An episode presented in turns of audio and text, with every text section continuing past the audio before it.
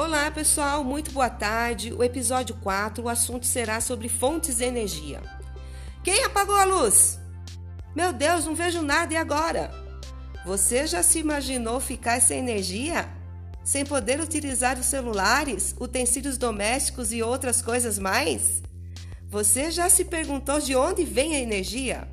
Bem, existem várias fontes de energia, tanto renováveis quanto não renováveis. Vamos falar de algumas fontes renováveis, que são aquelas que se renovam com certa rapidez e não se esgotam com certa facilidade. A primeira delas é a energia solar, que são utilizadas placas fotovoltaicas para captar energia solar e transformada em energia elétrica. Porém, essas placas são caríssimas e não são todas as pessoas que podem comprá-las.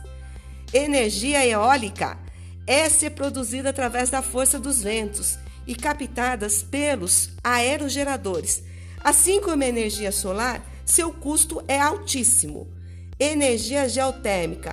Aqui no Brasil é bem comum esse tipo de energia, mas lá na Islândia é bem usada devido à presença de vulcões. É uma energia gerada com base no calor interno do planeta Terra. Energia hidrelétrica é um tipo de energia que utiliza as forças das águas, muito usada aqui no Brasil. Aliás, a usina hidroelétrica Itaipu é uma das maiores usinas do mundo, perdendo apenas para a usina Três Gargantas, que fica lá na China. Existem outras usinas no Brasil, como Belo Monte, Tucuruí 1 e 2, entre outras.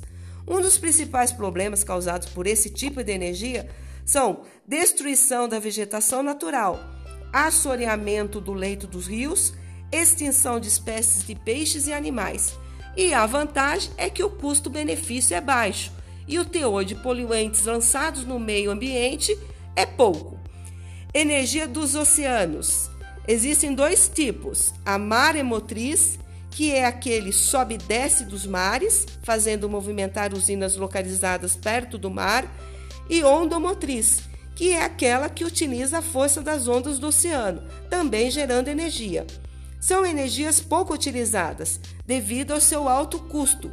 E por fim temos a biomassa, energia produzida pela matéria orgânica Exemplo é o etanol, que é produzido através da cana-de-açúcar. Esse tipo de energia, além de produzir combustível, pode gerar eletricidade, reutilizando bagaços da cana-de-açúcar. Espero ter sido esclarecedor. Até o próximo episódio com São Mais Ciências!